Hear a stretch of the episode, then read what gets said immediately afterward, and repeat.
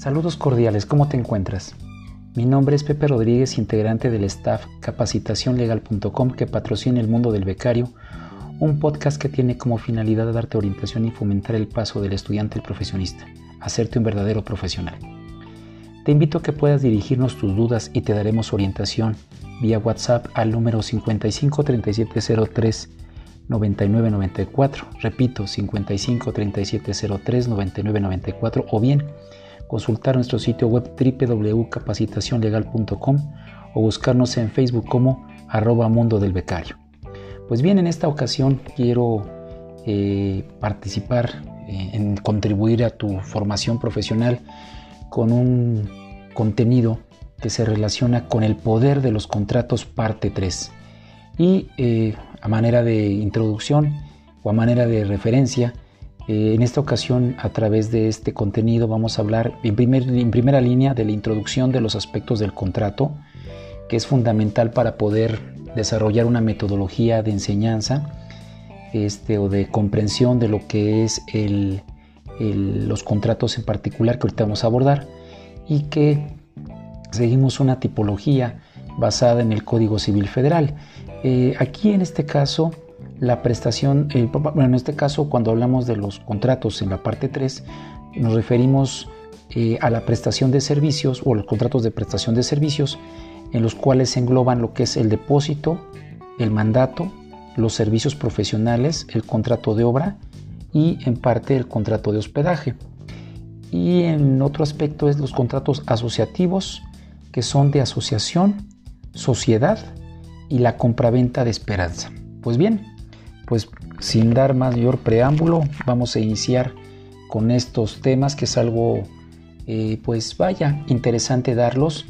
Eh, uno de los objetivos que nosotros pretendemos dar en relación con, con este tipo de contratos, con esta tipología de contratos, es previo a ello, me interesa mucho para fines didácticos eh, dar una introducción, vamos a decirlo, muy necesaria para que podamos entender la dinámica de cada uno de estos contratos. ¿Esto cómo o cómo se hace? Muy sencillo. Para esto doy previamente 10 aspectos que son eh, propios e indispensables para poder entender cualquier tipo de contrato. Eh, en este caso nos basamos en primer término en la clasificación de los acuerdos.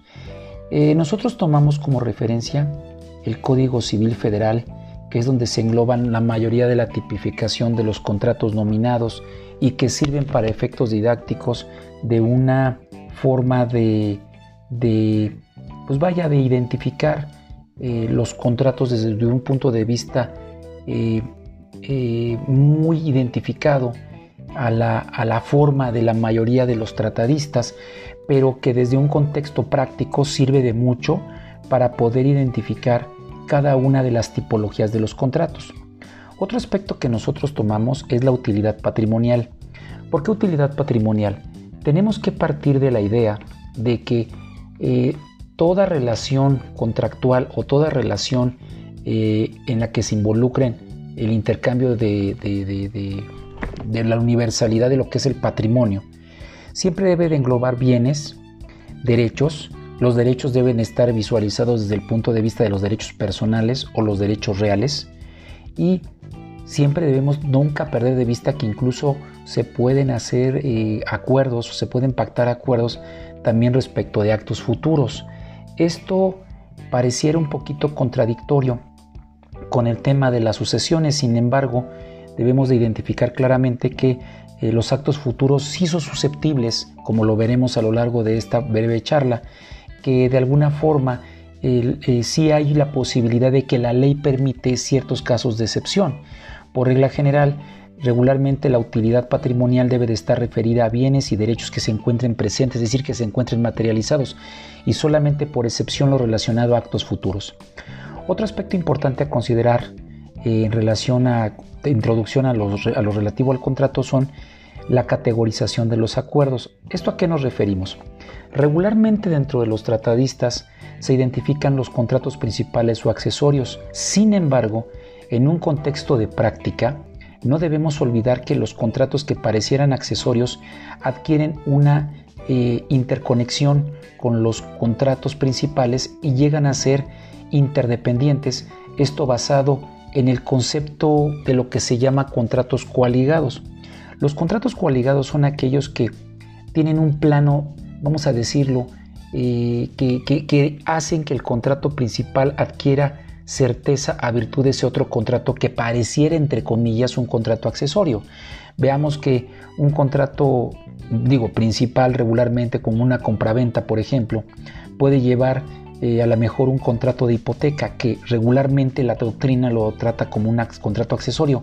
También la ley lo contempla como un contrato accesorio. Sin embargo, en la práctica judicial, este contrato accesorio llega a tener una interdependencia de modo tal que si en caso de incumplimiento no se logra pagar, por ejemplo, la deuda o no se logra pagar alguna cuestión que esté sujeta a la propiedad del inmueble, pues en este caso el contrato accesorio adquiere o emerge como un contrato que hace que eh, surja con toda su eficacia. Entonces, la categorización de los acuerdos en accesorios no nos sirve porque hay veces que es indispensable, sobre todo en la práctica legal, entender que hay contratos interdependientes y que esos contratos interdependientes la jurisprudencia los llega a identificar como contratos coaligados por la interconexión.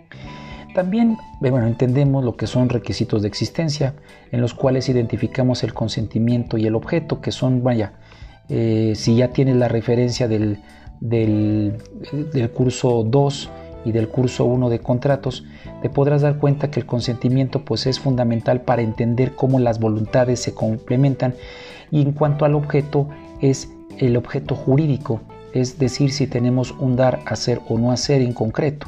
Eso es parte esencial de los contratos, ¿no?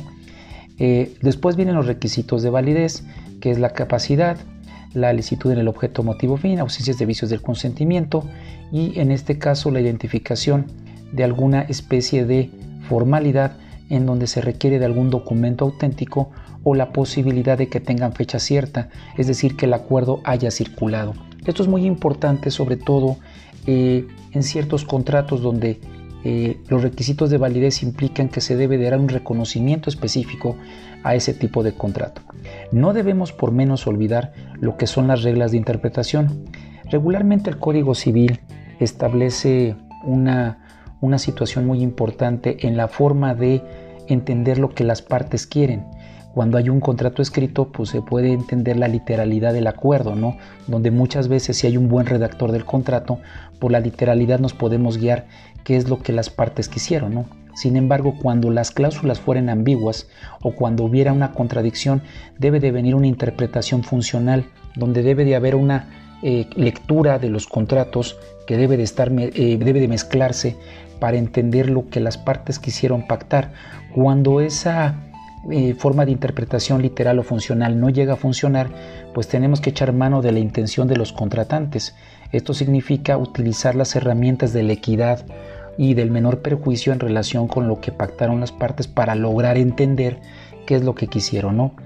Otro aspecto fundamental que yo en mi forma de, de poder entender lo que son los los contratos es eh, identificar, además de los requisitos de existencia y requisitos de validez, los requisitos de eficacia. Esto entendido de que los contratos eh, en su forma son de carácter consensual. Entiéndase que con el sola emisión de la voluntad entre las partes se llegan a consolidar. Sin embargo, hay casos de excepción donde se requiere un contexto formal o un, un contexto real esto significa que hay contratos que para dar seguridad jurídica o para entender sus efectos jurídicos requieren una forma escrita o requieren de una forma en la que se debe confirmar el consentimiento a través de una inscripción, a través de una eh, formalización específica por documento auténtico.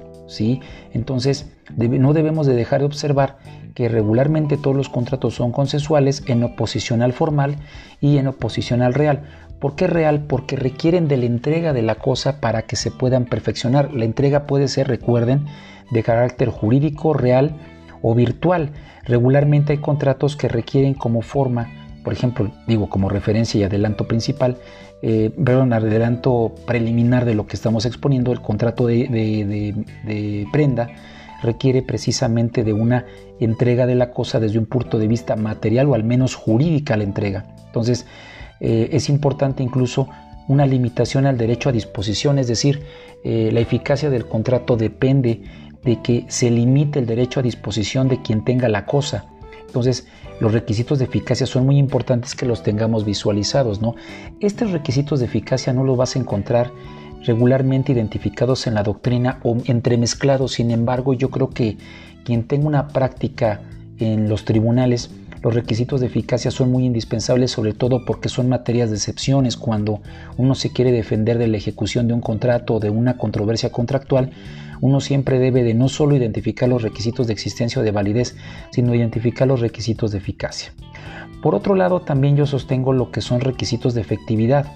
Estos requisitos de efectividad es lo que hace que el contrato surja en su esencia, en su, con, su, con su total potencial. Y me refiero que debe de haber lugar de pago, modo de pago, forma de pago y entender que el pago es la entrega o la contraprestación debida conforme a lo prevenido en el artículo 2062 del Código Civil Federal y el correlativo al Código Civil de la Ciudad de México, ¿no? De Ciudad de México, perdón. Entonces, la efectividad es lo que permite que el contrato surja con toda su, con toda su fuerza y que no solamente debemos de concentrar en los requisitos de existencia y de validez, además de los requisitos de eficacia, sino lograr entender lo que es la efectividad del contrato. Y para finalizar, ya en este punto este, introductorio, debemos de recordar que hay causas de terminación que son las generales, eh, las, aquellas que son por consentimiento, por nulidad, por rescisión, por confusiones, y es decir, unas causas de terminación generales que estas están reguladas, por ejemplo, en el caso de la rescisión en el artículo 1949 del Código Civil, y que es una cláusula natural a los contratos aunque no se pacte. Sin embargo, hay ocasiones en que ciertos contratos requieren eh, unas consecuencias, perdón, unas causas de terminación muy específicas, como ocurre por ejemplo con el vencimiento del plazo, la devolución de la cosa. Entonces, debemos de entender que dentro de las causas de terminación hay causas de terminación generales y otras muy específicas, y eso se debe identificar quien quiera ser un experto en contratos. Y finalmente, estoy eh, yo proponiendo lo que debemos identificar como la dinámica contractual. La dinámica contractual implica que cuando se proyecta un acuerdo o un convenio, precisamente las partes en la firma del contrato, hablamos de lo que las partes quisieron como un primer momento.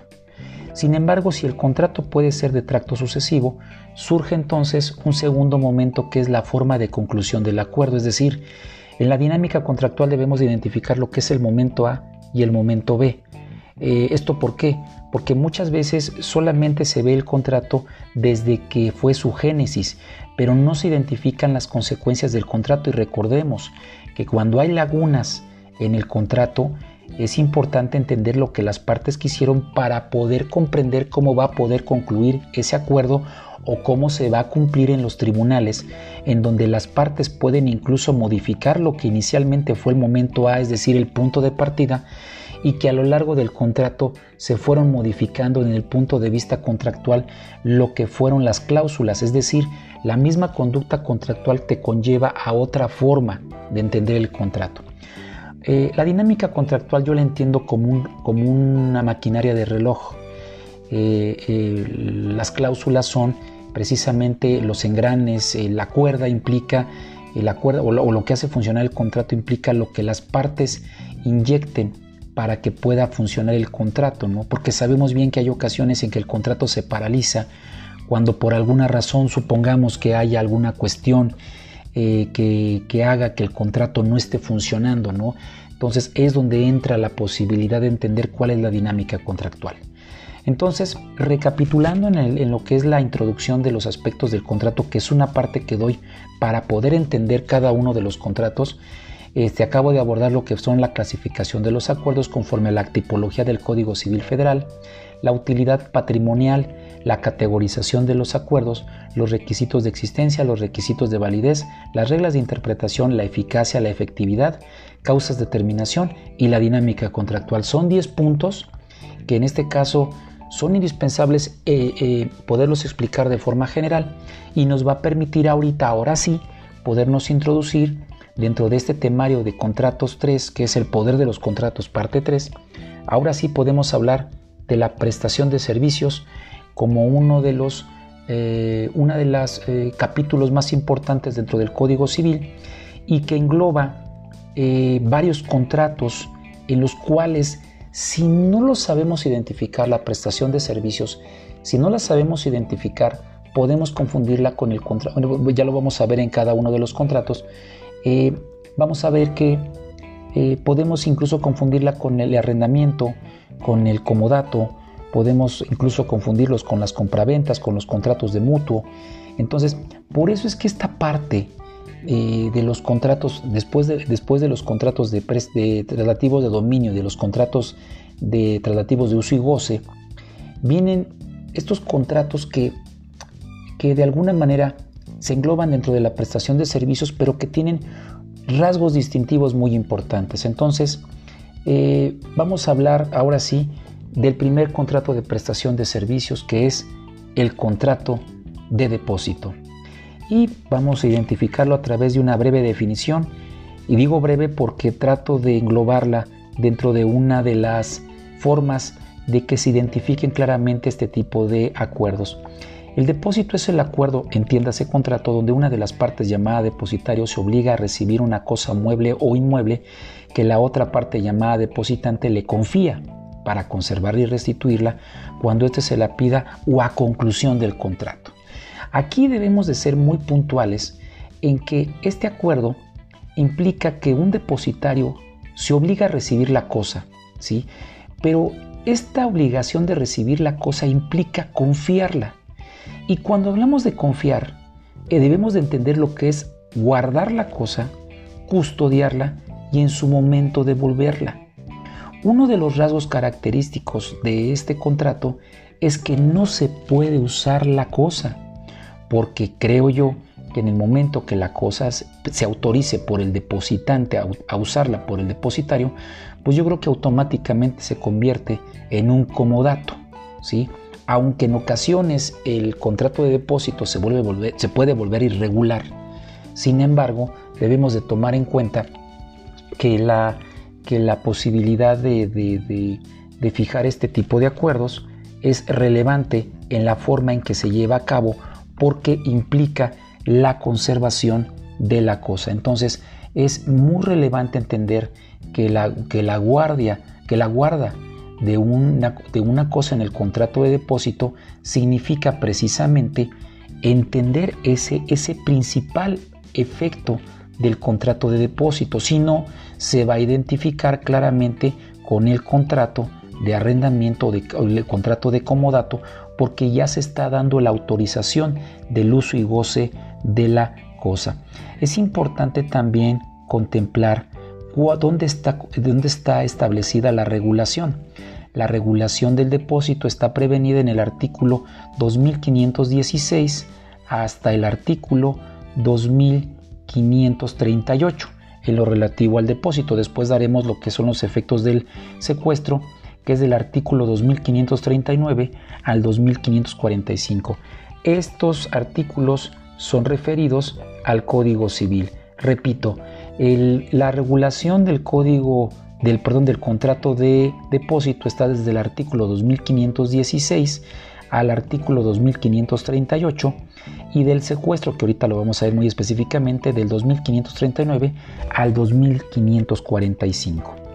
Ahora bien, las características de este contrato de depósito, como lo dije, es un contrato de prestación de servicios porque busca conservar, guardar y custodiar y devolver la cosa. El bien conferido es importante que se considere como bien no fungible, porque si se trata de un bien fungible, automáticamente caemos en el contrato de mutuo. Recordemos que el contrato de mutuo transfiere la propiedad de un bien fungible como por ejemplo el dinero.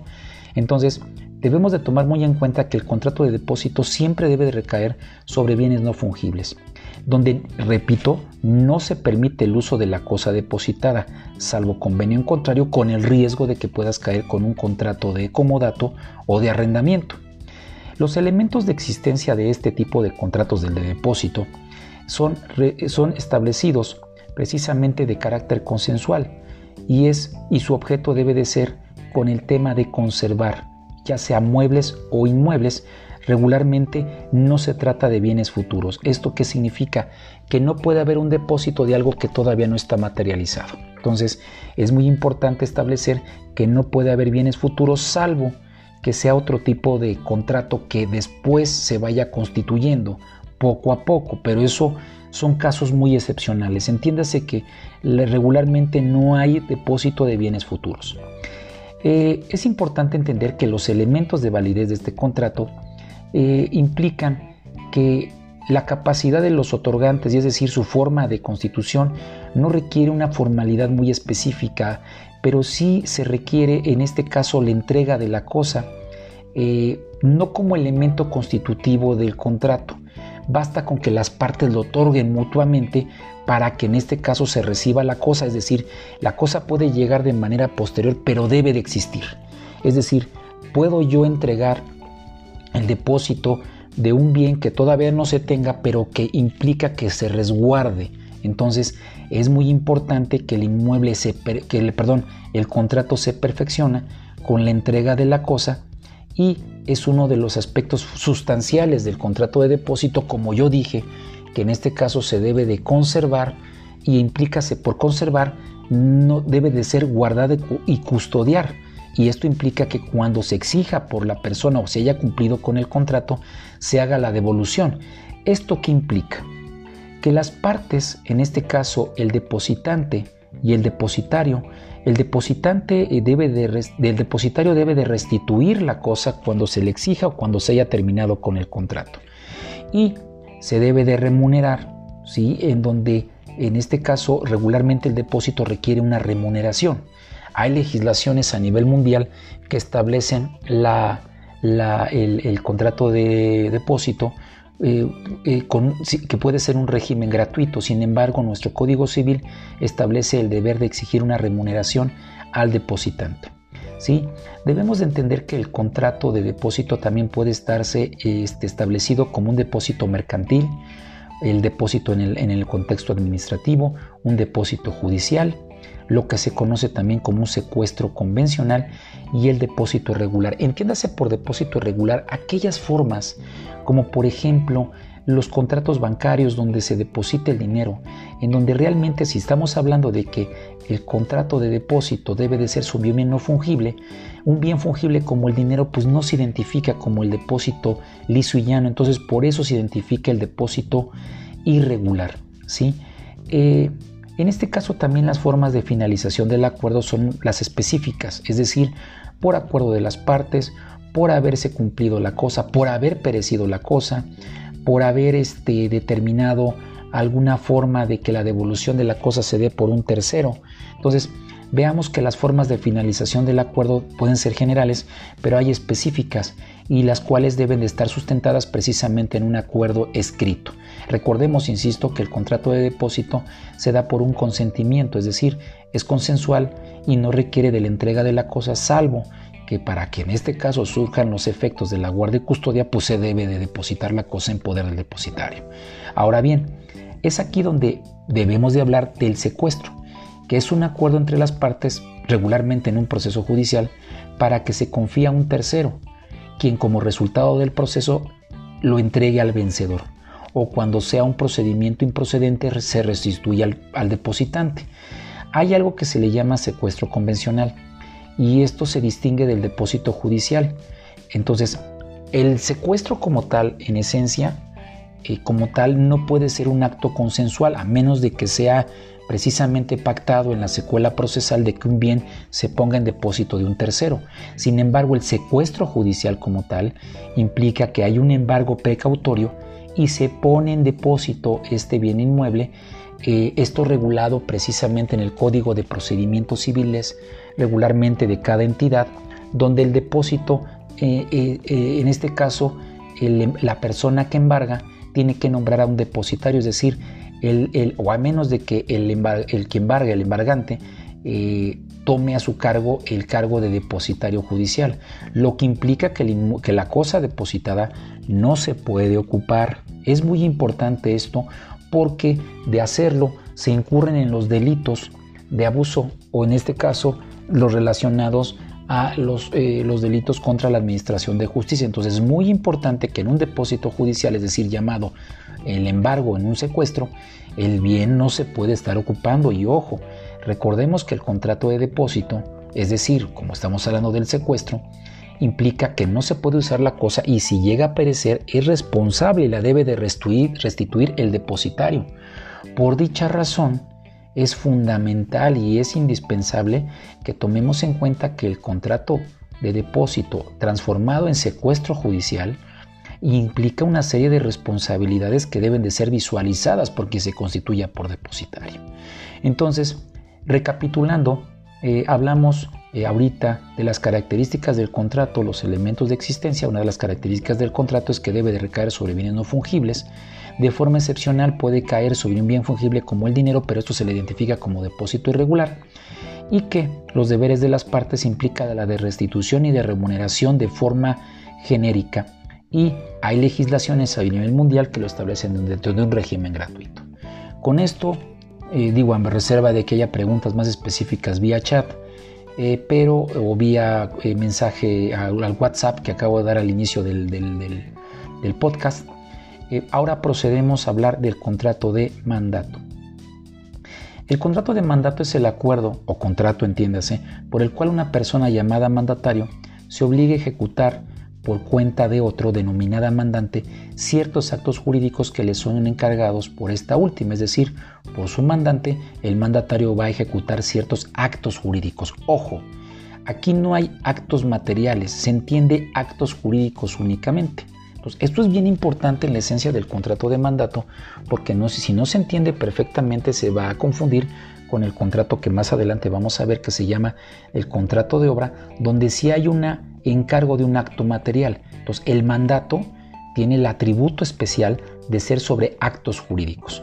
La regulación de este contrato está prevenida en los artículos 2546 al 2604 del Código Civil Federal y hay distintos tipos de mandato, que es el oneroso, el gratuito, el general, el especial, el revocable, el irrevocable y el judicial. Me explico a continuación. Los tipos de mandatos son onerosos, es aquellos donde hay una contraprestación precisamente del mandatario para en este caso poderlo cumplir. Eh, hay que distinguirlo bien claro de la gestión de negocios. La gestión de negocios se diferencia del contrato de mandato porque en el contrato de mandato hay un acuerdo de voluntades, mientras que en la gestión de negocios no lo hay. Entonces, en el carácter oneroso del contrato de mandato voy a recibir una contraprestación regularmente identificada en una remuneración, no en un honorario. El honorario solamente se da para los contratos de prestación de servicios profesionales. En el contrato de mandato se recibe una remuneración que regularmente puede ser pactada por las partes o establecida en función de lo que se erogó de servicios y que debe de quedar al arbitrio del juez en este caso. Ahora, es gratuito aquel donde no tengo una contraprestación y debe de ser pactado así para que se entienda que es gratuito. De lo contrario, opera una regla general que debe de ser de carácter oneroso. Ahora, dentro de los mandatos hay de carácter general. Entiéndase por carácter general es aquel que se, que se refiere, por ejemplo, a los a los, a los contratos en los cuales, perdón, el contrato de mandato en los cuales hay no hay una especificación respecto de una parte del patrimonio de la persona, es decir, es un contrato general para, ahorita voy a explicarlo, para actos de dominio, para actos de administración o para pleitos y cobranzas. ¿Qué es lo que permite el contrato de mandato? Que puede estar una persona una representación, perdón, una persona puede estar en otra parte este, celebrando actos jurídicos, aunque físicamente es imposible que dos personas estén en dos lugares al mismo tiempo, en dos lugares al mismo tiempo, la, la, posibilidad del contrato de mandato permite que esa persona se traslade utilizando a otra persona precisamente para poder realizar los actos. Entonces, recordemos entonces que los mandatos generales se refieren precisamente a los actos de dominio, a los actos de administración y a los actos de pleitos y cobranzas. ¿sí? Eh, esto está prevenido claramente en el, código, en el Código Civil, en el artículo 2554, en donde establece estos tipos de convenios. Ahora, perdón, estos contratos de mandato. Ahora bien, el contrato de mandato especial es aquel que recae sobre un bien específico y sí debe de existir esta formalidad de que debe de estar especificado por escrito este mandato especial. ¿sí? Eh, eh, eh, obvio, el mandato especial puede ser para actos de dominio respecto de un bien inmueble, por ejemplo, de una cosa específica, si es un bien mueble. puede ser también especial sobre ciertos actos de, de, administración, como por ejemplo la celebración solamente de un acuerdo de arrendamiento o de la celebración de una que les gusta de alguna cuestión muy específica de administración, por ejemplo, de cobrar rentas, ¿sí? Y sobre pleitos y cobranzas puede ser especificado sobre cierta situación jurídica. Ahí es donde ocurre lo que es el mandato judicial, que es un mandato muy especial en relación y que se, separa del contrato especial, sino que puede ser el contrato, el mandato judicial, sería un mandato especializado muy claro para ciertas acciones jurídicas. Ahora, hay contratos de mandato revocables o irrevocables. El, revocable es aquel donde se permite que, la, que en este caso el mandatario pues eh, deje de cumplir con el mandato, es decir, manifestando claramente que ya no será el representante. Y hay otros que son de carácter irrevocable, porque de hacerlos revocables implicaría que, la, que, la, que el, el acto jurídico que hayan celebrado pierda su eficacia. Entonces es muy importante entender entre el mandato revocable y el irrevocable. Un detalle muy importante o dato, dato Dato fundamental. Hay legislaciones que requieren para el mandato ciertos atributos especiales del mandatario. Por ejemplo, hay legislaciones en el interior de la República que el mandato judicial, digo, también se especifica, sobre todo el mandato para pleitos y cobranzas, requiere de un abogado titulado. En Ciudad de México, el para pleitos y cobranzas puede ser una persona que no sea abogado, sin embargo, el mandato judicial sí debe de ser ejercido por un profesional del derecho y esto está establecido regularmente en las legislaciones procesales, es decir, no se puede ejercer un poder para pleitos y cobranzas si no hay esa distinción claramente determinada. Entonces, vaya, el contrato de mandato judicial es muy específico. ¿sí? Recordemos también que hay tres categorías dentro de los mandatos, como lo especifique hace ratito. Eh, que es precisamente el mandato que es para, eh, para actos de dominio, que implica la traslación de dominio de una cosa, los cuales son muy peligrosos y deben de ser incluso mancomunados en casos muy específicos, para actos de administración que pueden ser muy eh, claros para realizar ciertas cuestiones como gerencias, como personas que vayan a realizar, no sé, sacar los vehículos, por ejemplo, del corralón, pues un poder para actos de administración es suficiente, aunque no sea el propietario, que no se haga actos de dominio. Pero la idea es que funcione administrativamente la empresa. Y el mandato para pleitos y cobranzas sí requiere, por ejemplo, para materia laboral, requiere este, una especificidad en el contrato para las renuncias, para otorgar las, eh, las liquidaciones. Entonces, sí hay que tener en cuenta esa cualidad de los contratos de mandato. Ahora bien, eh, los contratos de mandato siempre asumen deberes de hacer y como lo dije que consten en actos jurídicos, no hechos materiales, y es a nombre de otro. Eh, hay una confusión entre la representación, el poder y el contrato de prestación de servicios. La representación recordemos que se da por mandato de la ley regularmente. Un menor de edad cuando nace no está celebrando un contrato de mandato con su papá o su mamá. La ley le otorga la representación. Entonces, debe de, establecerse que el contrato de mandato engendra una representación, pero una representación luego a veces no engendra un contrato de mandato como tal. Entonces, esa es la principal distinción.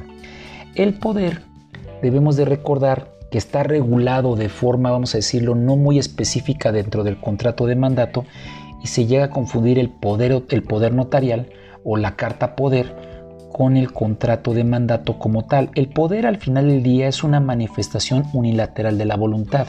Es decir, yo puedo otorgar un poder a, una persona que, vamos, que me va a representar, pero hasta que se acepte el poder se puede ejercer. Entonces, el poder inicialmente puede, puede generarse como un acto unilateral y cuando se acepta el poder es cuando se vuelve un contrato de mandato y se debe de distinguir del contrato de prestación de servicios porque en el contrato de prestación de servicios se ejerce por un profesional, mientras que el mandato no se puede ejercer por un profesional simplemente con que yo le otorgue las facultades a una persona, éste lo puede realizar para actos de dominio, actos de administración o para pleitos y cobranzas. Eh, los elementos de existencia implica que el consentimiento se da con la sola aceptación y es y respecto a la ilicitud eh, es importante que debemos de entender que el contrato, por ejemplo, de mandato no se puede otorgar para un testamento porque hay prohibición de la ley, como tampoco se puede otorgar un, contrato de mandato para cumplir con la compra, por ejemplo, de un minotauro real. Es decir, el contrato de mandato debe de, tener la licitud en el objeto, es decir, perdón, lo que se puede realizar a través del contrato es algo que exista realmente, ¿no? No sobre situaciones que realmente no se van a poder dar. Y también no puede haber un contrato de mandato respecto de actos ilegales, como por ejemplo darle a un menor la autorización de que vende estupefacientes. Entonces, precisamente eh, es importante entender que el, objeto del contrato de mandato debe de ser eh, posible y no debe estar prohibido por la ley. Eh, la capacidad es vital en los elementos de validez es vital para este acuerdo. Entiéndase que debe de ser bajo la capacidad de ejercicio, es decir, no basta la capacidad de goce salvo para determinados acuerdos que tengan un límite en el, en, su, en, su, en, el contrato en el que va a participar. Me voy a explicar más específico. Si por ejemplo un menor de edad va, va a comprar a la tienda un mandado, no sé, supongamos un pan de caja o algo por el estilo, el contrato de, mandato que en este caso se está otorgando para que el menor vaya y lo adquiera, es importante que pues vaya, las partes en ningún momento están pactando un contrato eh, que, requiera una capacidad de ejercicio de que el niño que va a comprar las cosas a la tienda, pues el tendero no le está diciendo, oye, ¿sabes qué?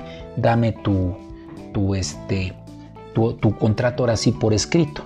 Digo, no se puede, por ejemplo, en el contrato de mandato no se puede vender a un menor eh, precisamente cigarros, por ejemplo, ¿no? Entonces, veamos cómo para ciertas cosas, aunque no haya una, una tipología de forma escrita, pero la misma actividad, vamos a decirlo, em, comercial o la misma actividad exige para ciertas representaciones, pues ciertos requisitos que son importantes verlos, ¿no? Entonces hay una capacidad que es la parte importante como elementos de validez de este contrato que requiere esa especificidad. Ahora bien, los, los, los, acuerdos, en este caso el de mandato, por ejemplo, los deberes de las partes. Uno de los deberes de la parte es el derecho a retribución, es decir, el mandatario debe de pedirle la cantidad de recursos para en este caso poderlo cumplir. Y si no se da esos recursos puede tener el derecho de retención. Esto significa que lo que haya sido obtenido a través del contrato de mandato a favor del mandate puede ser retenido hasta que se le pague la retribución, a menos claro que el contrato sea gratuito. El derecho de anticipación implica que, eh, que vamos, que el mandate debe de proveer los recursos para cumplir con los efectos jurídicos del contrato, es decir, debe de darse eh, la, la, precisamente la entrega de aquellas cosas como por ejemplo eh, material, eh, si esto implica la impresión de algunas cosas, vamos a decirlo así, debe de proveerse previamente para que se pueda cumplir, vamos, el pago de viáticos, si no se está, si está un contrato en el cual tengo que trasladarme de un lado a otro, pues para poder cumplir me tienes que pagar los gastos de viáticos, por ejemplo.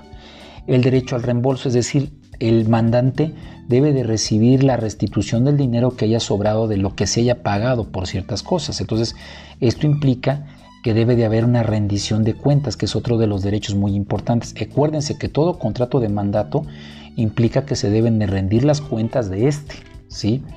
El, el tema es que la indemnización es uno de los efectos precisamente de que cuando el mandatario se excedió de algunas de sus situaciones, el mandate puede pedirle una indemnización por un ejercicio indebido del mandato. Entonces, es, es, es, importante establecer que la indemnización forma parte dentro de la rendición de cuentas aquellas cuestiones donde en este caso el mandatario haya ejercido, haya ejercido indebidamente su, eh, su, su contrato. Ahora bien, eh, otro aspecto fundamental es la transparencia, es decir, aparte de la rendición de cuentas, la transparencia implica que debo de entender cómo ocupé los recursos, pero aparte cómo estos fueron ejecutados a lo largo del tiempo. Entonces, si bien es cierto, hay un principio de rendición de cuentas, pero hay un principio de transparencia y esto implica que se deba de estar informando en todo momento aquellas cuestiones que puedan afectar el contrato en sí mismo. ¿sí? Eh, es importante también entender eh, lo relativo a los, informes de ejecución, es decir, el contrato de mandato es de tracto sucesivo, entonces exige y requiere precisamente la necesidad de estar informando y de estar identificando eh, qué es lo que está pasando a lo largo del contrato. Entonces, es muy importante determinar eh, dentro de los deberes de las partes estos principales derechos, que es el de retribución, anticipación, reembolso, indemnización, rendición de cuentas, transparencia e informes de ejecución. Las formas de finalización del acuerdo de mandato son de carácter general y las específicas donde llama la atención la muerte o la interdicción del mandante o del mandatario, donde incluso por la muerte del mandante el contrato deja de surtir sus efectos. Sin embargo, si ya fue ejercido el mandato, este mandato como ya circuló, es decir, está presente ya entre las partes, esto permite que el mandato siga surtiendo sus efectos. Entonces, esto está por mandato de la ley, aunque precisamente las formas de concluir el mandato es con la muerte o la interdicción de alguna de las partes. También el mandato deja de surtir efectos cuando se va del vencimiento del plazo y voy a ser específico en esto. Si el contrato de mandato de acuerdo a la legislación del Estado te dice que dura tres años, es decir, durante esos tres años debes de ejercitarlo. Si ya lo ejercitaste, entonces ya el contrato de mandato ya circuló y esto significa que debas de tener en claro que el contrato como tal, al estar ya siendo efectivo, el hecho de que pasen tres años y tú sigas ejerciendo el contrato no significa que por haber cumplido esos tres años el contrato va a parar. No, en ese momento el contrato, si se ejercita dentro de esos tres años, el contrato así dure cuatro años el litigio, por ejemplo, si es para pleitos y cobranzas, el contrato sigue teniendo sus efectos. El vencimiento de plazo implica que no se haya ejercido específicamente en relación con un acto. ¿sí? Entonces, eso es un detalle muy importante que se tome. Otro aspecto de terminación es la conclusión del negocio, la desaparición o ausencia del mandante o del mandatario, la nulidad, la resolución de los acuerdos en términos del artículo 1949 del Código Civil. Y hay que tener en cuenta que el mandato judicial, es decir, aquel que se otorga en un procedimiento con la autorización de los abogados de forma específica por la legislación procesal, hay cláusulas especiales y donde el mandato judicial implica una responsabilidad muy específica e incluso que puede ser materia de algún delito cuando es ejercida indebidamente. Otro aspecto muy importante de los mandatos es que cuando se trata de personas, eh, en este caso que son entidades gubernamentales, las entidades gubernamentales, aparte eh, del, registro público de la propiedad cuando son poderes otorgados por personas colectivas o por personas morales deben inscribirse en el registro público de la propiedad para que surtan efectos contra terceros. Es decir, deben de, vamos, deben, yo, vaya, el contrato de mandato pues surta efectos entre las partes, pero por ejemplo para personas colectivas sí debe de haber un registro y deben de estar inscritas en el registro público. Pasa un dato muy curioso que en las entidades gubernamentales hay un registro de, poderes con los cuales, eh, vaya, se trata de evitar el ejercicio abusivo de los, de los mandatos. ¿Por qué? Porque ha tocado el caso de que algunos funcionarios judiciales, a cambio de, perdón, de, perdón, de algunos funcionarios del gobierno, han negociado el ejercicio de los mandatos para perdonar deudas a cambio de un dinero, ¿no? Porque a lo mejor no les rinden cuentas quienes ejercieron los, quienes les otorgaron los mandatos, entonces se les hace muy fácil ir a otorgar perdones o ir a otorgar eh, remisiones de deuda o perdón de deudas y sucede que los revocan y para revocarlos se debe de registrar precisamente en un registro especial de mandatos a cargo de, em, a cargo de la Secretaría de la Función Pública precisamente dar aviso de la terminación. Todo contrato de mandato implica, sobre todo si se otorgó en escritura pública, que es un requisito esencial para que pueda tener eficacia cuando surge o se da un exceso en el monto de lo que se da un negocio regularmente arriba de 5 mil pesos como lo regula el código de 5 mil pesos como lo regula el código civil entonces aquí debe de otorgarse con ciertas formalidades también a la vez el tema de que se debe la terminación del mandato debe de constar de manera fehaciente mediante una carta especificada al, al notario que otorgó el, mandato para que en este caso deje de surtir efectos entre las partes. Con esto doy por finalizado lo que es eh, contrato, esta parte de los contratos de prestación de servicio. Ojo, para dar paso en otro podcast por la duración del, que ya llevamos ahorita, para, para, llevarnos ahorita al contrato de prestación de servicios profesionales, que es materia del otro podcast. Pues bien, eh, pues no sé, en este caso concluyo este, esta parte del contrato de prestación de servicios con el contrato, habiendo dado el contrato de depósito y el contrato de mandato, y en otra entrega ya daré a, lo que es la estructura de los servicios profesionales, el contrato de obra y el contrato de hospedaje. Pues bien, si deseas realizar alguna pregunta y recibir alguna orientación legal sin compromiso, manda tu mensaje al número 553703 9994. Si te gustó el contenido, compártelos con tus conocidos. Eh, tenemos más información en info